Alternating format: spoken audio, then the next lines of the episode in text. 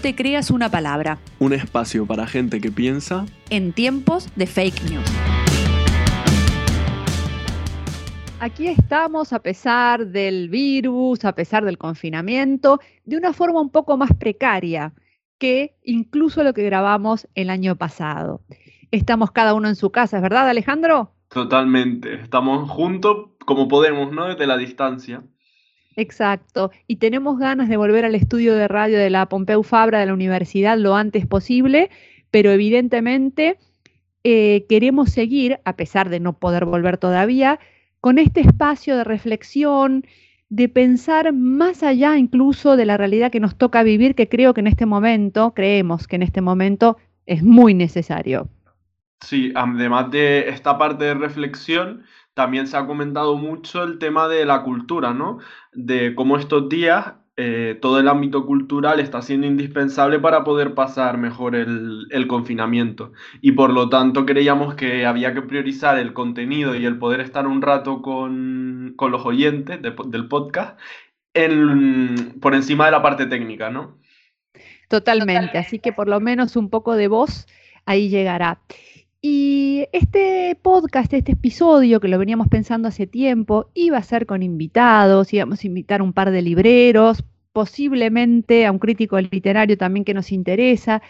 El tema es que, bueno, lo que hemos decidido es convertirlo en algo que nos han ido pidiendo tanto Alejandro como a mí en estos días por redes sociales o amigos, digamos, en recomendaciones de lectura, pero de cosas que estemos leyendo y también iniciativas mm, literarias, de editoriales, de librerías que nos parecen súper potentes para apoyar este sector que normalmente lo damos por hecho y en realidad nos está ayudando, se está visibilizando, tantos sectores que damos por hecho, ¿no? Desde la limpieza hasta la cultura que tienen que estar ahí, les prestamos a lo mejor poca atención a su funcionamiento durante los periodos que llamaríamos normales, previrus, digamos, y sería interesante también llamar a la reflexión sobre cómo consideramos estos espacios, estos sectores, estos trabajadores, de la limpieza hasta la cultura post-apocalipsis, ¿no?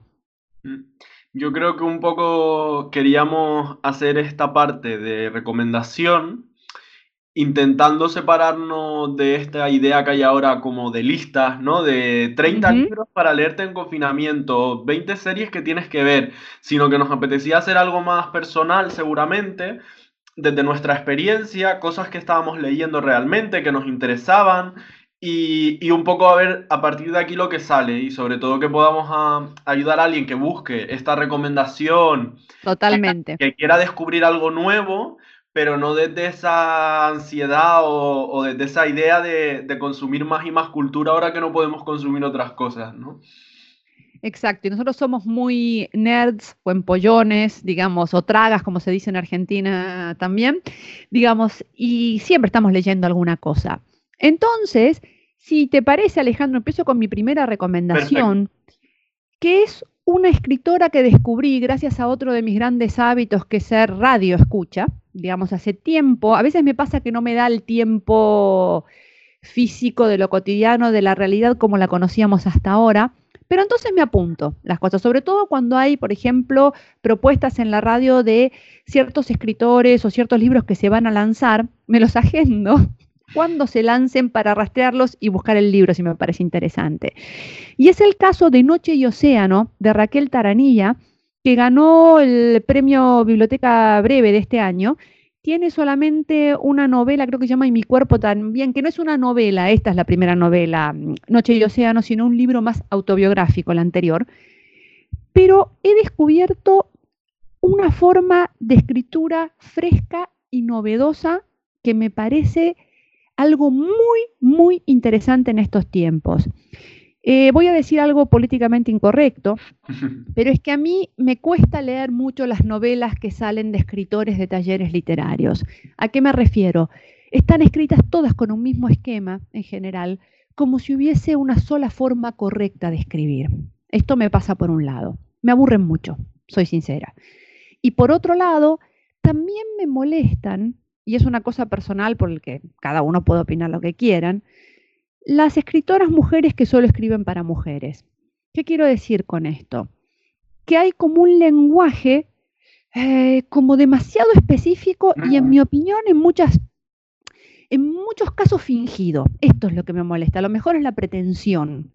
Porque si honestamente uno escribe de una manera o de otra, eh, en general me parece que llega a un público más amplio de lectores. Entonces, y esto es una opinión puramente personal, pueden destrozarme en las redes si no están de acuerdo, ningún problema. Es lo que me pasa a mí como lectora, no pretendo yo la, ninguna verdad. ¿eh? Tengo que decir que yo la comparto bastante el tema este de del estilo bestseller, ¿no? Sin criticar al bestseller, porque que un libro se venda mucho no es malo y muchas veces es algo súper positivo, pero sí que hay un cierto mercado editorial en España que, escribe de una manera que, mm, que, funciona para vender estos bestsellers y que luego además organiza premios para premiarse a sí mismos y es curioso, ¿no? Este, este funcionamiento. Sí, un poco endogámico, pero por eso responden a fórmulas, está claro. Pero bueno, volviendo a Noche y Océano, ¿no? Además, eh, digamos, me parece que ha encontrado un equilibrio interesantísimo y novedoso con elementos académicos para escribir una novela divertida con un formato muy fácil de seguir y con mucho ritmo, lo cual no es ninguna tontería. Se nota que es una persona que ha leído lo que no está escrito, valga la, tontería, y que sabe muchísimo de cine también, porque de hecho es una novela en primera persona que sucede en una casa vieja en Barcelona, y la fascinación de la protagonista con un coprotagonista o la excusa, digamos, de este otro personaje, que, del cual ella sospecha que ha robado la calavera de Murnau, el director de Nosferatu, entre otras cosas. Eh, así que no voy a hacer spoiler, pero es realmente un tipo de escritura fresca, a la vez erudita en el mejor sentido de la palabra y realmente me parece que aporta otra cosa al panorama editorial, por lo menos en España. A mí la verdad que me lo habías comentado y es uno de los que tengo en la lista para leer en este confinamiento, porque me interesa mucho ese tema que dices, ¿no? De buscar cosas frescas, cosas nuevas o cosas auténticas en este sentido. Para hacer un poco el contrapeso, ¿no? Una de mis recomendaciones, y ahora voy a caer en, en algo que va a ser casi irónico, porque voy a recomendar un bestseller que está, está, está, haciendo un boom, la verdad es que está, está haciendo un bombazo, tanto la, la primera parte como la segunda. La primera parte es Reina Roja, de Juan Gómez Jurado, y la segunda parte es Loba Negra. Y son dos libros, eso, que han sido bestseller, es novela negra, y yo había, tardé mucho en, leer el primer, bueno, mucho, un año, o sea, hubo un año en el que vi que, se iba haciendo famoso y no lo leí, precisamente porque pensaba que sería mm, algo superficial, tipo bestseller, un, que buscara estas fórmulas de la novela negra americana y que, y que no iba a ser interesante. Y todo lo contrario, o sea, me trago mis propias palabras, lo recomiendo muchísimo son, sobre todo el primero, evidentemente, aunque el segundo está muy bien también, son libros con un ritmo trepidante. O sea, son libros que tienen, yo creo que tendrán unas 500 páginas cada uno y, y te los lees enseguida. Y sobre todo son mucho más profundos de lo que parecen dentro de la novela negra. Hay una construcción de los dos personajes protagonistas que, que es, es, maravillosa. O sea, es un, un policía Mm, expulsado del cuerpo en este caso, y no es spoiler porque es de donde parte la novela, pero en lugar de ser el típico policía de novela negra protagonista, pues es un tipo sensible, que como la vida no lo ha tratado del todo bien ha tenido que ir endureciéndose, es, un, es el, el, policía y también por ahí cuenta algunas anécdotas divertidas y luego la otra mm, protagonista, Antonia Scott, que es realmente como la protagonista de la trilogía. Bueno, trilogía no, llevan dos y no sé si serán tres, cuatro o, seis. Pero Antonia Ahí te traiciona, te traiciona la idea del bestseller, trilogía. Claro, dije trilogía, no, no lo sé, puede no ser una trilogía. Y eh, Antonia Scott, que es la protagonista, pues un personaje también súper curioso. Y cogen eh, temas de la, de la, novela negra americana típica de investigación, pero luego adaptándola mucho a la realidad mm, de, de, aquí con un toque de costumbrismo que hace para mí que sea desternillante a veces. Vemos frases de canciones de Joaquín Sabina por todos lados. realmente creo que está bastante bien. Y a quien le guste la novela negra con un toque diferente, creo que le puede gustar. Qué bien, qué bien. Estamos este, ofreciendo para todos los gustos, así que está muy bien. Y en ese sentido, a mí me ha tocado también estos días reconvertirme de profesora no digital a profesora digital. Quiero decir, yo usaba mucho las redes sociales en las aulas, realmente eh, todo lo que mm, tiene que ver con la comunicación digital es básico dentro de mis temarios, pero no tenía la experiencia de dar las clases online al 100%.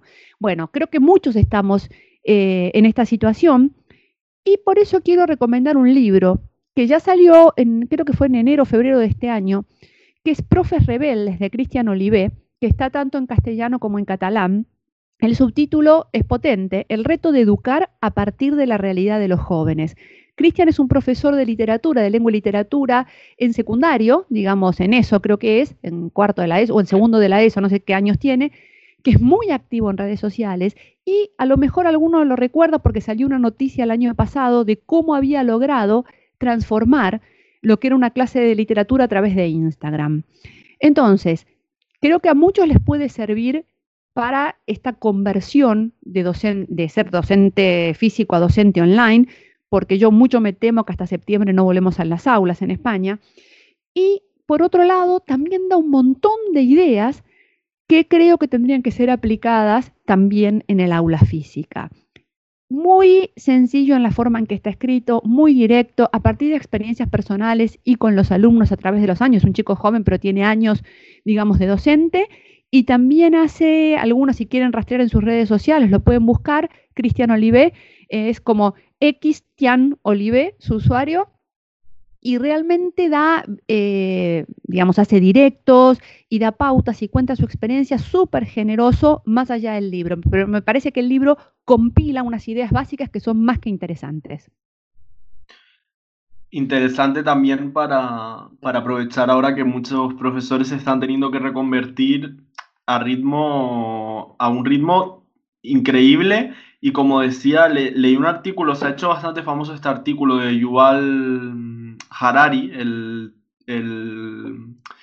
científico, bueno, científico es pensador, creo, pero escribió mucho sobre ciencia, que ha escrito Homo Deus y Homo Sapiens.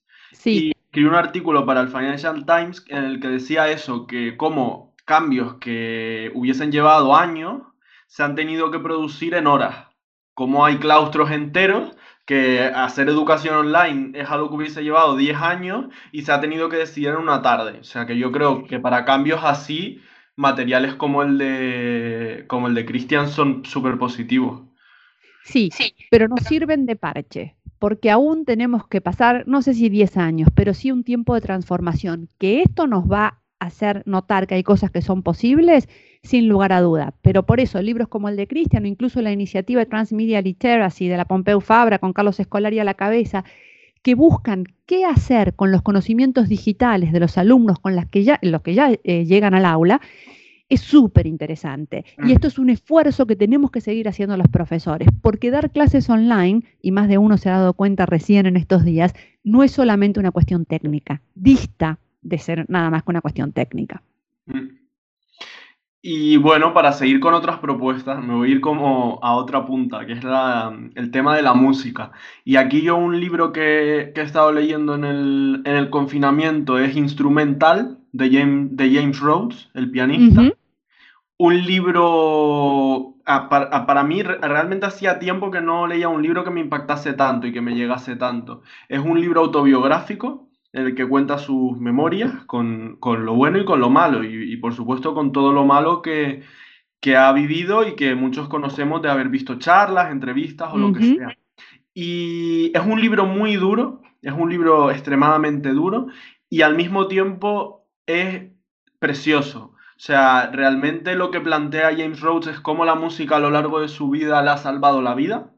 Lo plantea con una playlist que está, está pública, está abierta en Spotify, porque cada capítulo al comienzo nos propone una pieza, explica un poco la importancia que ha tenido esa pieza en su vida y la importancia en sí de, mm, ese compositor o de, mm, a veces incluso de la persona que lo interpreta.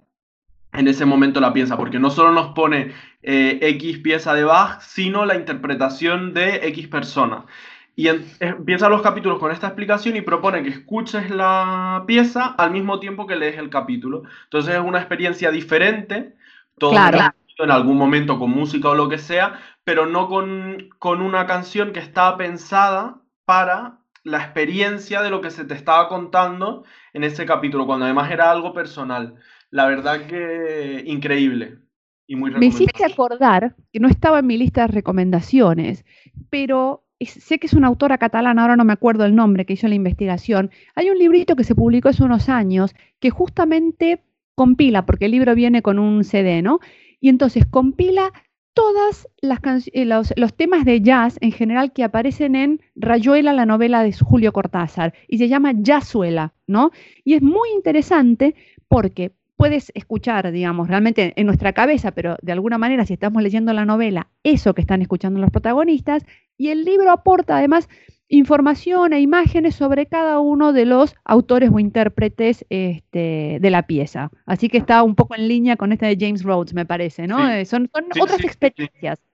Y que yo creo que ahora que tenemos algo más de tiempo, bueno, no lo sé, esto es algo que se dice, no lo sé, realmente no sé si tenemos algo más de tiempo, pero sí que por lo menos yo creo que la posibilidad de podernos poner una música mientras leemos, no estamos leyendo mm. en el metro de aquí para allá, sino que podemos estar en un mismo lugar. Así que es, recomendable también. Mm, es cierto.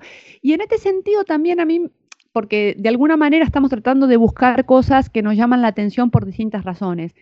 Yo quería comentar algo que también pasa con el tema de las pequeñas editoriales independientes, ni hablar de las librerías, pero hay unas cuantas iniciativas que están haciendo a través de Internet para sobrevivir, simplemente para sobrevivir. Porque una cosa son las grandes, Planeta y compañía, que evidentemente tienen un resto, y otra cosa es la editorial minúscula este, y tantas como, como estas, ¿no? Automática, concreta, distintos este, lugares de habla castellana, alguna catalana que también recomendaremos.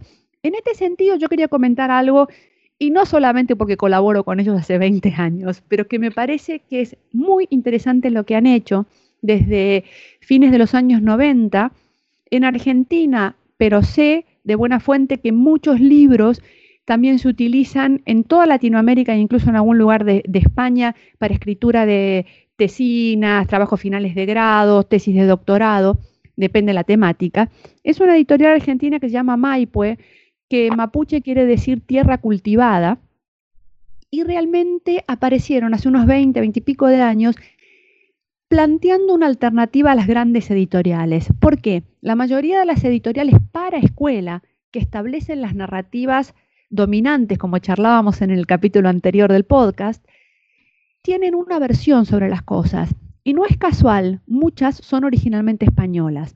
¿Por qué comento esto? Porque si estamos escribiendo un libro de historia desde la perspectiva de España sobre Latinoamérica, es diferente, es diferente. Entonces, ellos empiezan a darle una mirada mucho más latinoamericana en todos los ámbitos en los que publican. De hecho, yo era docente en una escuela secundaria cuando los descubrí empecé usando sus libros y vi que no tenían libros de comunicación, porque era una asignatura similar la que daba yo, Culturas y Estéticas Contemporáneas, y me acerqué, tenía veintipico de años, a decirles que si necesitaban a alguien para colaborar. Y desde entonces hemos, hemos colaborado, este año sacamos un librito más en coautoría con una exalumna mía que fue alumna mía hace 18 años, mira, si hay historia. Pero lo interesante que ha hecho esta editorial pequeña, independiente, que es para estudiar, no solamente para leer por gusto, es que han respondido a esta crisis de una manera mm, rapidísima, que ha sido empezar a vender por WhatsApp sus libros en PDF a precios súper accesibles, lo cual promueve que la gente los compre y no los piratee una vez que tiene el PDF y se lo pase a todo el mundo. Y de momento les está yendo bien. Digamos, nuevos tiempos, nuevas soluciones. Me pareció interesante. Súper interesante. Y, y ideas de este tipo yo creo que serán las que las que hagan que puedan mantenerse, como dices tú, estas editoriales que son más, más pequeñas. Yendo también a, aprovechando a esta parte más académica de estudio, también mencionar, supongo que, que, todos los que nos escuchan lo tienen en el radar, pero que Editorial Walk tiene todos sus libros, todo su catálogo en, en versión digital, tanto en formato EPUB como en formato PDF y que para gente que esté ahora estudiando eh, másteres, posgrados, grados de comunicación, necesiten alguna referencia o quieran tocar alguno de los temas, pues toda la colección está en, en, catálogo digital. Por lo tanto, hay desde libros que han surgido a partir de tesis, de investigaciones más amplias, libros de divulgación y que a mí por lo menos me, me han salvado y he tenido que, que comprar uno que en otro momento pues podrías ir a la biblioteca, podrías consultarlo, pero que ahora el hecho de poderlo hacer online pues es un, punto a favor. Total, total. Y a mí me gustaría, aunque no estamos tan a favor de las listas estándares, como decía Alejandro al principio, sí contarles algunas editoriales que he descubierto a lo largo de los años como lectora. Son pequeñas y hacen cosas diferentes y están en su mayoría en cualquier lugar del mundo castellano parlante, en algún país de Latinoamérica o en España, que no son las enormes, ahora son grandes, pero porque vienen luchando en los últimos 20 o 30 años con iniciativas diferentes. Por ejemplo, y empiezo a nombrar y decir algunas cositas, eh, lo decíamos al principio, la editorial automática, la editorial minúscula, que es una maravilla, concreta, que hace libros de artista, Delirio, Alma, Impedimenta, Zorro Rojo y Bárbara Fiore para libros ilustrados, que es una cosa increíble, que están este, en España las dos. Nevsky, si no la conocen, vale la pena, unas traducciones del ruso y una delicadeza a la hora de imprimir que es impresionante. Buenos editores, como el Zorro Rojo, Bárbara Fiore. Eh, Robot en Colombia, que hacen cómic, también son muy buenos los de editorial Robot. Eh, Fiordo Editores en Argentina, Casa Grande en una ciudad, en la segunda ciudad de Argentina, Rosario, también muy interesante, Alba Editorial en España, eh, Limonero en Argentina, que hacen también eh, libros ilustrados, La Bohemia, Amanauta de Chile, que también tiene algunas cosas muy, muy interesantes. Hay mezcla de librería y editoriales como Eterna Cadencia en Buenos Aires, que es impresionante. Sexto Piso, una buena editorial también de México. Hay editorial en España, Media Vaca en Valencia, en España, que también hacen unas cosas notables. Barret, a pesar del nombre, están en Sevilla. Caja Negra en Argentina también. En catalán tenemos La Cruilla y la Altra Editorial, que también tienen este, algunas iniciativas muy, muy interesantes. Y hablando de esto, antes de cerrar con unas propuestas más bien de librerías, querías contar algo de una editorial de Canarias, ¿no, Alejandro? Había, también yo quería añadir a esta lista una editorial de Canarias que se llama Vilenio, Publicaciones, que hacen, tienen el catálogo novelas infantiles, juveniles sobre todo, y siempre desde el punto de vista de fomentar la cultura en Canarias y la identidad propia de Canarias. Entonces tienen eh, todo lo que son su, catálogo de libros y de autores y luego también cada libro siempre viene acompañado de, en su web lo pueden ver en, en Bilenio, viene acompañado de propuestas para trabajar en el aula ese tema.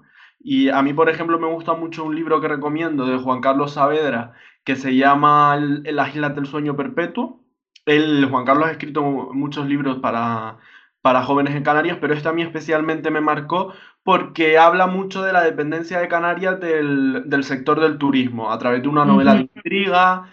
Y el tema es que luego también pues, propone los temas que se pueden trabajar en clase a raíz de la lectura del, del libro. O sea que yo creo que puede, que puede ser algo positivo para profesores o para jóvenes o incluso para adultos que quieran leer sobre estos temas.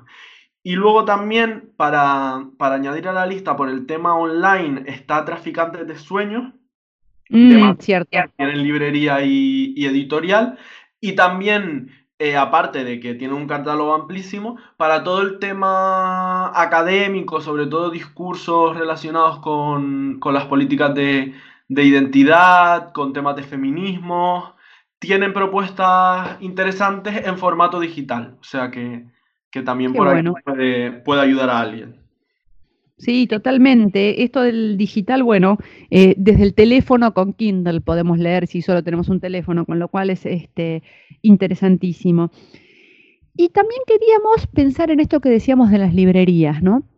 En este sentido, una editorial mediana, diría yo, como Nórdica Libros, este, mediana, no de las más pequeñísimas ya, por suerte, pero que ellos digamos, venden en su página web solo eh, temas un poco de, promoción o merchandising y libros digitales. ¿Por qué? Porque consideran que la librería es el lugar para comprar el libro físico. Entonces lanzaron la semana pasada una iniciativa muy interesante que es que todo lo que se compre en la página web de ellos van a pasar un 30% a la librería que uno elija, para tratar de dar un pequeño apoyo, que es el porcentaje que llevan los libreros en general de, los libros que venden de ellos, para apoyar para este post-confinamiento que sigan adelante, porque el gran problema es el post. A lo mejor ahora pueden aguantar con algunas cosas, pero ¿qué viene después? ¿no?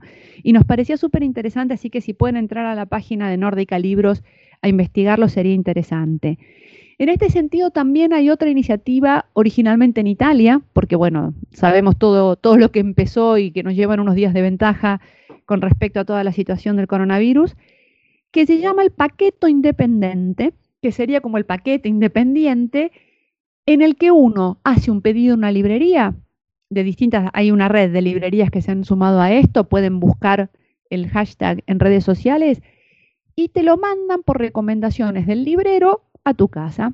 La librería italiana de Barcelona, Lenúvole, que es una maravilla, si no la conocen vale la pena, aunque no lean italiano, tienen algunas cosas en castellano, tienen, digamos, traducciones al, al, castellano y al catalán de autores italianos y se puede aprender italiano ahí. Es una maravilla la librería de Chechilia, Le Nuvole. También se ha sumado a esta movida del paquete independiente, independiente. Así que también es una forma de apoyar comprando. Este, hay algunas que han hecho vales a futuro para poder seguir apoyando, ¿no? Aquí en Cataluña también tenemos librerías Ubertas, que es un tal cual, libreríasubertas.cat, y deja hacer compra online de un montón de librerías. Creo que además no solo de Cataluña, no lo tengo claro, pero deja hacer, un, deja hacer compra online en un montón de librerías como puede ser la central o pueden ser librerías de, aquí de Barcelona. O sea que también puede ser una forma de la gente que no tenga dispositivos electrónicos, ¿no? Y necesite de alguna manera comprar libros, pues también seguir apoyando, ¿no? Pues siempre es una opción que es más complicada seguramente que la de Amazon o que, o que otras, pero que sabes que estás apoyando a tu librería, que luego cuando, cuando pasemos todo esto podrás ir a, echar un vistazo, a que te recomienden, a tomarte un café o, lo que te apetezca. Y para ir cerrando este capítulo o este episodio de recomendaciones, digo capítulo porque estamos hablando del libro justamente, quería también comentar que ahora tiene otras iniciativas porque esto es de la semana pasada, pero una propuesta de una librería increíble que está en Uruguay, en Montevideo, que se llama Escaramuza, que es una de las librerías más lindas que he conocido en los últimos años. Y propusieron la semana pasada, para empezar el viernes 27, lo siguiente. Lo voy a leer literalmente porque me parece que es un final muy bonito para lo que estamos diciendo. Mañana viernes, de forma colectiva, empezamos a leer un libro. No importa cuál, el que vos elijas. En cualquier momento del día, a través de redes sociales, leemos juntos. Andás a ver a dónde llegamos. Leyendo nos acercamos. Hasta la próxima.